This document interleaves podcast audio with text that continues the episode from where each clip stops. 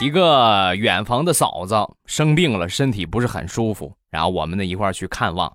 一进门啊，就发现我那个嫂子正在揍那个侄子，赶紧问问怎么回事啊。说完，这侄子哭着说：“我妈发烧睡着了，然后我给她准备了一些水果，醒了之后她就揍我啊！给你买水果，你打她干什么？”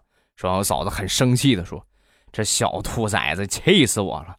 你看他给我床头上摆的，你看他在我床头上给我摆了一个供桌呀，直接三盘水果，中间还放了一炷香。真是我要再多睡一会儿，我估计他可能就给我下葬了。”